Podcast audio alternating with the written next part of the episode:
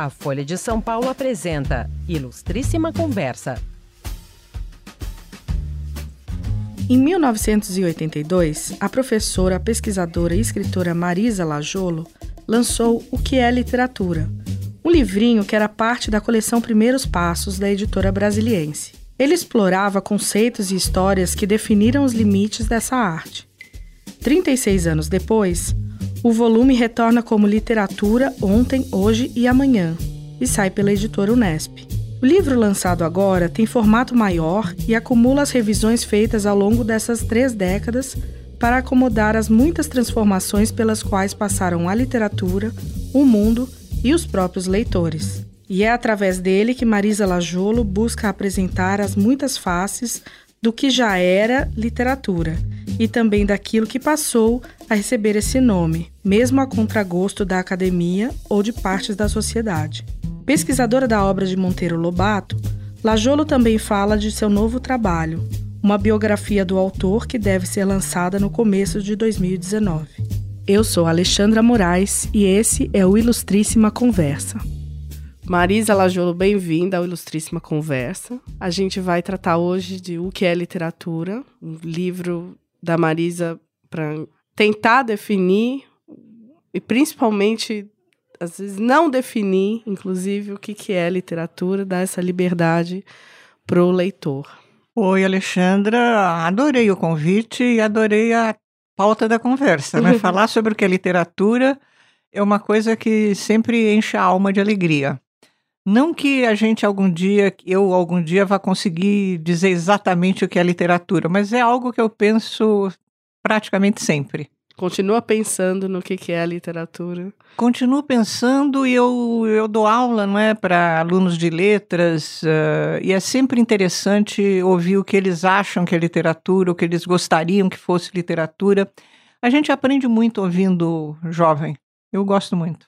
O livro, que é literatura, foi lançado pela primeira vez é, em 82, né? A gente estava conversando, e a edição que saiu neste ano, em 2018, é uma edição comemorativa, revista, ampliada. É, quais foram as principais atualizações ou mudanças para essa nova versão? E eu queria saber se mudou a maneira de questionar o que é literatura. Olha, eu acho que tem uns 30 anos entre 82 e 2018, né? Um pouquinho mais. E eu acho que mudaram duas coisas. Mudei eu e mudou, mudaram os livros, né? Eu acho que em 82 uh, eu era bem mais jovem, bem menos experiente, bem mais tímida, então uh, eu acho que eu ousei menos do que eu ousei agora em 2018. E também em, em 82, o panorama da literatura ele mantinha uma coisa básica que era a literatura era uma coisa impressa, ponto. Era um livro, era um papel. Hoje isso mudou radicalmente. Você lê nos mais variados suportes e eu acho que eu achei que o livro precisava dar conta disso. Uh, então ele foi bastante reescrito. Ele até ele se abre discutindo isso, a necessidade de você uh, ter um olhar completamente novo para coisas novas que mudam o panorama geral. Essa questão da impressão, por exemplo, é, né, em 82 já tinha tido vanguarda, já tinha tido concretismo, já tinha tido várias maneiras de tentar reorganizar aqueles escritos, de tentar mudar a forma da literatura mas ainda assim prevalecia uma ideia de que tinha que estar impresso. Olha, eu acho que naquela época, gozado falar naquela época para 1980, mas naquela época você já tinha uma coisa chamada geração mimeógrafo, né? Uhum. Que eram os poetas, basicamente poetas que mimeografavam textos, distribuíam, vendiam quando podiam mas isso não chegou a, digamos assim, afetar a solidez do edifício literário em termos ortodoxos, canônicos, escolares. Eu acho que o edifício só foi só foi abalado com o mundo digital. O mundo digital é que uh, excluiu a exigência de materialidade do texto literário. Então você tem um texto literário que é evanescente, né? Você põe no seu, na sua tela de, de celular, de, iPad, do que quer que seja, e uh, pode apagá-lo, pode mexer, pode uh, transformá-lo.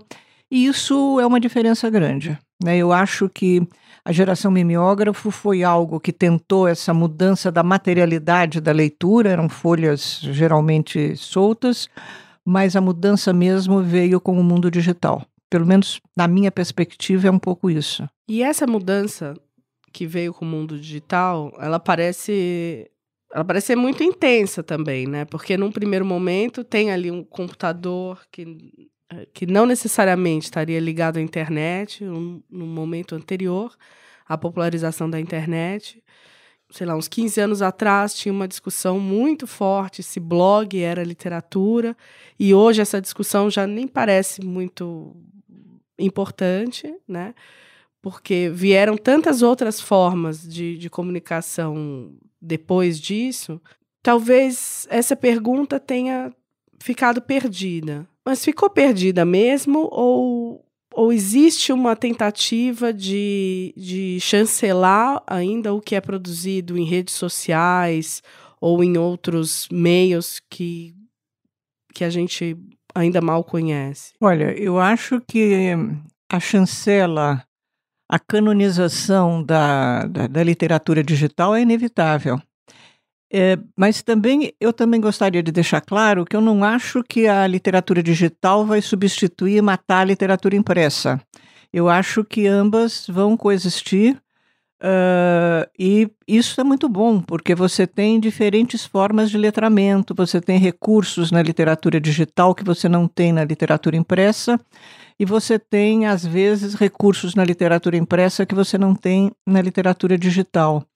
Então, eu acho que também uma outra coisa que eu acho interessante é que a literatura digital ela populariza a leitura e a escrita. Quando você falou dos blogs, quase todo adolescente teve um dia a vontade de escrever um poema e tacou lá no blog, no vlog dele, uhum. onde quer que ele tivesse acesso.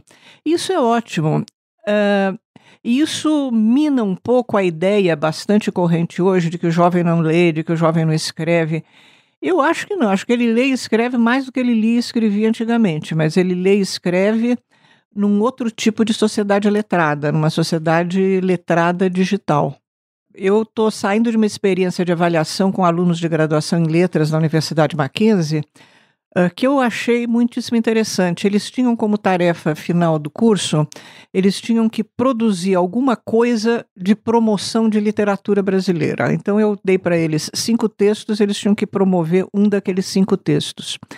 E eles fizeram folhetos, marcador de livro, blog pelo Instagram, uh, PowerPoints, sites, uh, jogos com os livros maravilhosos, quer dizer, são formas, eles se envolveram como eu jamais vi alunos de graduação se envolverem para fazer um trabalho final sobre literatura, analisando as personagens da Clarice Lispector, por exemplo. E eles fizeram trabalhos magníficos sobre uh, um conto da Clarice Lispector. A que, que se atribui essa visão persistente de que o jovem não leu, ele não se interessa por literatura? Olha, eu vou falar um pouco na contramão dos meus colegas. Eu acho que o professor sempre foi muito mal-humorado, né? E sempre tendeu a acreditar que aquilo que ele acha importante não é visto como importante pelo resto da sociedade. Eu acho que um pouco é isso. Eu acho que um pouco é essa tradição. Porque veja, que os jovens não liam e não escreviam, no século XIX os professores diziam a mesma coisa. Então, eu suponho que se a gente soubesse mais sobre professores da Grécia Antiga, eles também deviam achar que ninguém lia, etc. então, eu acho que é um pouco um certo conservadorismo da profissão, e no caso específico do Brasil, é uma falta de formação consistente do professorado de modo geral, que vem aliada à baixíssima remuneração do magistério também de modo geral, e isso torna o professor um pouco alheio de discussões mais de ponta, mais contemporâneas. Com isso, os argumentos dele são mais ou menos inconsistentes, né? Acaba se perdendo ali, é, ficando longe da realidade. Ficando bastante longe da realidade. Isso dificulta também na hora, provavelmente, de avaliar os próprios alunos, né? Não gera uma desmotivação também da parte do aluno, falar, ah, poxa, professor acha que eu não sei, então não devo saber mesmo, deixa para lá, assim. É, esse é outro clássico da vida escolar, né? Aluno também está sempre no outro campo sempre do professor. Do então, é, são duas, dois times é, que jogam no mesmo campo, mas são adversários num certo sentido. Eu acho que algumas experiências de professores, algumas histórias de vida de professores que mostram a capacidade do professor seduzir o jovem, envolver o jovem nas práticas leitoras. E isso é muito bom, uh, isso é uma minoria, mas felizmente ela existe. No próprio livro, é, você diz que a escola é uma das principais avalistas do que é literatura. Ou seja, a escola serve para chancelar o que é, o que não é, o que vai deixar de ser, ou vai ser considerado literatura. É, Nesse sentido, já que a escola lida com os problemas do professor, os problemas do aluno, como que essa percepção do que é literatura pode até mesmo ser prejudicada diante de um quadro em que o professor está desgastado, o aluno está desmotivado? É, existe uma influência sobre essa percepção final? Olha, eu acho que há, há dois tipos de situação que são boas para discutir isso que você está levantando. O que é que os livros didáticos que são usados na escola apresentam como literatura e o que é que esses livros didáticos dizem que é literatura? Uh, na maior parte dos casos, uh, são poucos, há poucos textos contemporâneos. Há poucos textos que são os textos que os jovens leem.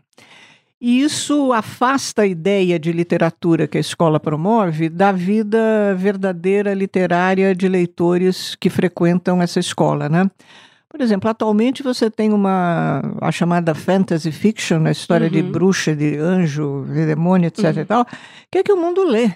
A Sim. escola por exemplo, poderia perfeitamente pegar um Noites na Taberna do Álvares de Azevedo, que é um clássico do século XIX, uhum. que é todo cheio de fantasmas, aparições, cadáveres, cemitérios, e trabalhar isso nesta, né, nesta perspectiva. Então, os livros didáticos eu acho que dormem um pouco no ponto.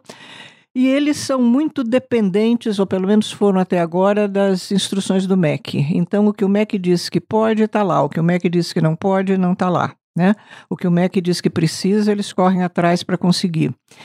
E há também uma questão uh, na, uh, relativa à ausência de autores contemporâneos de livros didáticos, que é a questão dos direitos autorais.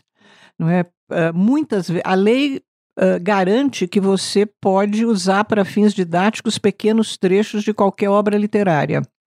Mas a editora e o autor podem processar. Enquanto corre o processo, o livro é recolhido. Então, isso gera uma perda econômica muito grande que justifica, num certo sentido, essa ausência dos contemporâneos na, nos livros didáticos. E a outra questão é a questão dos exames vestibulares. Né? Quer dizer, o que é que cai no vestibular? Eu até tô, enfim, uh, me interesso muito por isso. Já fui professora de cursinho, aliás, eu me formei como professora de cursinho. Uh, você não tem nas listas dos livros, nem do Enem, nem da, das, da Unicamp, por exemplo, da USP, você não tem livros especificamente digitais. Né? E eu acho que isso seria uma democratização fantástica do vestibular, porque, por exemplo, cai no vestibular da Unicamp um romance da Júlia Lopes de Almeida chamado Falência.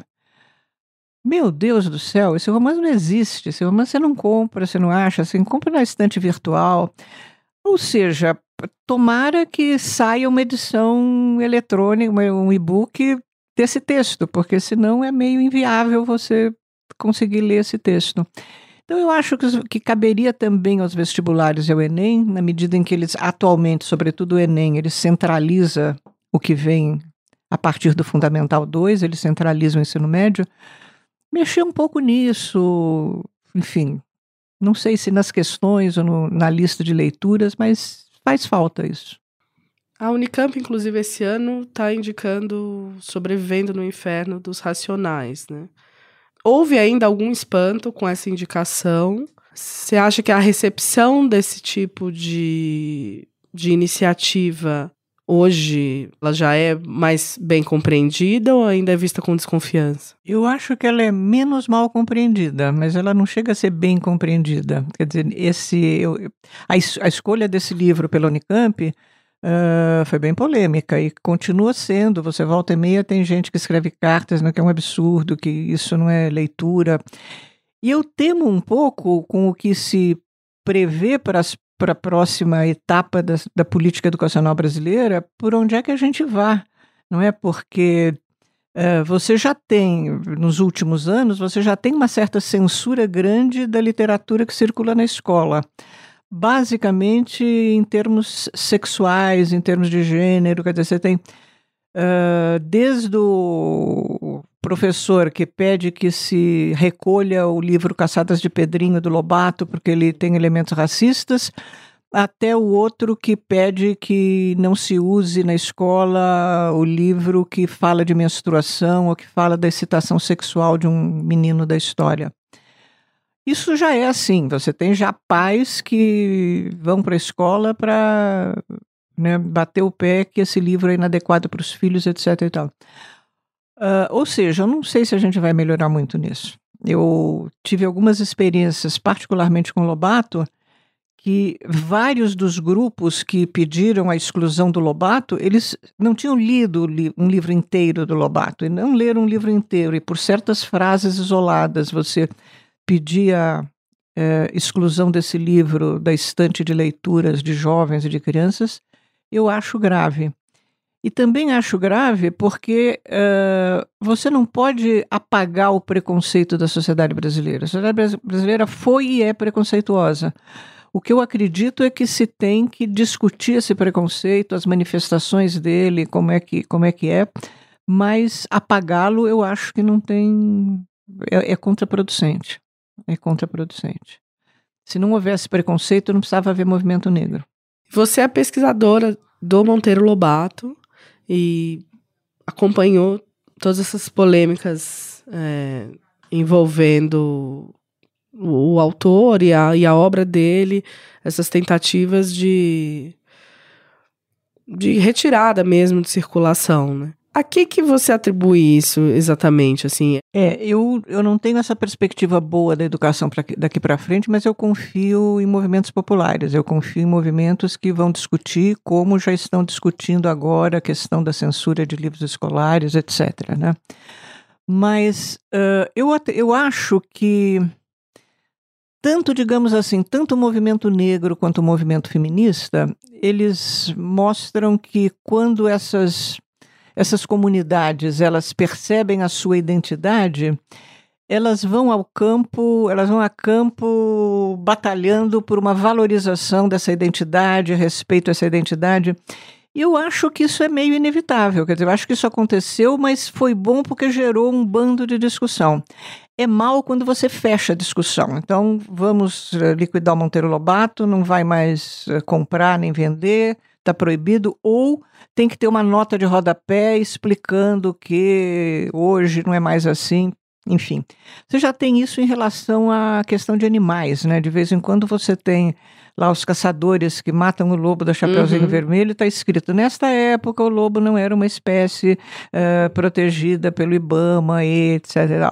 Eu acho que isso é uma outra forma de censura, é você achar primeiro que o leitor é tonto, né? Uhum. O leitor canta Atirei um pau no gato e daí ele vai sair matando o bichano a paulada. Tem que não... ensinar o não atire o é, pau no gato. Atualmente se canta nas escolas uma versão uh, correta, né? É. Corrigiram a música. Mas eu acho que isso é, isso é inevitável em momentos de grande uh, de grande militância em torno de certas bandeiras. Por exemplo, a ecologia, bicho, o, mulheres, uh, negros. Nesse aspecto, eu até sempre acho interessante pensar que o grupo menos que menos aparece é o movimento indígena, né? E é interessante porque talvez esse movimento indígena ele tenha menos força porque ele não tem um reforço internacional. Né? Ele é uma coisa mais interna. Você os índios norte-americanos já resolveram a questão deles há muito tempo, e você aqui não tem uma coisa que, que, que não tem uma força externa que valorize o, o interno brasileiro. E é uma pena, porque quando você vai atrás do que os viajantes brasileiros do século XVIII, século XIX, tem muita recolha de coisas indígenas. E, mas um dia isso vai acontecer. Eu tenho certeza que as mulheres já chegaram muito longe, os negros estão chegando e os índios vão chegar também. Eu queria saber também se essa multiplicidade de formatos que a gente tem hoje ajudou a aumentar uma insegurança das pessoas em relação ao que é literatura, ao que pode ser chamado de literatura. Olha, eu acho que a discussão do que é literatura interessa a pouca gente. Né? Quer dizer, a grande, a grande maioria dos leitores uh, não se importam, não tão, acho eu, né, não estão interessados em definir o que é e o que deixa de ser literatura. Eles gostam de ler determinados livros e vão ler aqueles livros sendo ou não literatura. Eu acho que faz um certo tempo que a literatura vem sendo redefinida. Né? Por exemplo, se né, pegando um, a, a longa história, Uh, quando o romance surgiu, o romance era visto que nem história em quadrinhos, que nem, nem imagino como o quê. Mas o romance não era visto como literatura. Aliás, há documentos interessantíssimos que condenam o cara que escreve o romance, quem lê o romance, etc. e tal. E de lá para cá, o romance passou a ser um dos gêneros literários nobres, aceito, etc. e tal. Então, eu acho que a história da teoria literária, digamos assim, ela, ela é muito móvel. Né? Ela, a palavra literatura, quem trabalha muito bem com isso é o professor Roberto Císelo, da, do Rio de Janeiro. Né? A palavra literatura, desde os gregos lá, ela correspondia a diferentíssimas coisas. Né? Não foi sempre poesia, romance, poesia, prosa e teatro. E você, em várias épocas, você vai sedimentando algumas dessas identificações de coisas como literatura, e daí para frente uh, você tem uma mudança no conceito de literatura. Uh, mas eu acho que a escola é um pouco. Uh, ela demora um pouco para captar isso. E a grande maioria da população, felizmente, está interessada em outras coisas. Não está interessada no que é literatura, o que é poesia, o que é isso, o que é aquilo. Mas eu queria pegar uma carona, no, na, ainda voltando um pouquinho ao Lobato, porque é, no começo agora do próximo ano, né, Lobato acabou de cair em domínio público. Então, a partir de 2019, haverá uma grande, imagino, uma grande uh, publicação de obras do Lobato, etc. E, tal. e uh, deve sai uma biografia do Monteiro Lobato escrita por mim e pela Lili Schwartz. Chama-se Reinações de Monteiro Lobato. E é uma biografia dele como se fosse uma autobiografia, como se fosse ele comentando a vida, contando Umas a vida dele. memórias dele. póstumas do Monteiro Lobato. Hã? Umas memórias póstumas. Exato, olha, a gente podia ter dado esse título. memórias póstumas de Monteiro Lobato. Que mês que deve sair? Deve sair em fevereiro, deve sair no começo do ano. E, e lá a gente põe na boca do Lobato uma discussão da questão do negro, da questão do Jeca Tatu. A gente faz um, um Lobato meio irônico, meio irreverente, mas sabendo do que se diz dele hoje em dia. Foi muito divertido fazer esse livro com a Lili. Qual que é a percepção desse Lobato pós-morte do que acontece hoje em relação a essas polêmicas?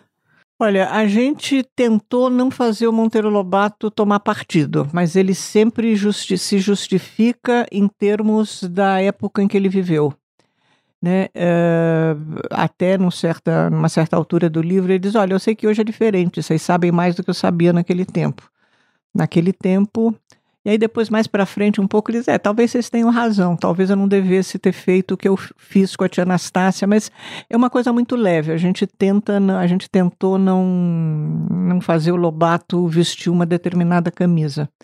Foi muito divertido escrever esse livro. Foi e a gente está sempre Uh, conversando com o leitor, né? Tá sempre fazendo Lobato. Um pouco como você faz no que é literatura também, né? Sempre chamando o leitor ali para. É, eu tô, eu gosto muito de fazer isso. Eu tô convencida que esta é a forma de você, uh, pelo menos, ser um pouco mais lido do que quando você fala só numa uh, sem ter um interlocutor, né? Você, eu, eu gosto de explicitar quem é o meu interlocutor e brincar com ele um pouco. Bom, a gente já está terminando, mas eu queria que você desse uma definição breve aqui pra gente de o que, que é literatura, Marisa. Olha, para mim, hoje, é... literatura é um texto que tem uma determinada circulação é, por determinadas comunidades que reconhecem aquele texto como literatura. Então, eu estou querendo com isso dizer que para professores de pós-graduação de um curso de letras, é possível que uh, literatura seja aquilo que os grandes, os considerados grandes escritores produziram mas que, por exemplo, para hum, frequentadores de um pancadão de fim de semana, talvez certas letras de funk sejam literatura. Então, na minha perspectiva, de verdade, eu acredito que tanto os dançarinos do pancadão quanto os professores de pós-graduação de letras, eles têm diferentes concepções de literatura.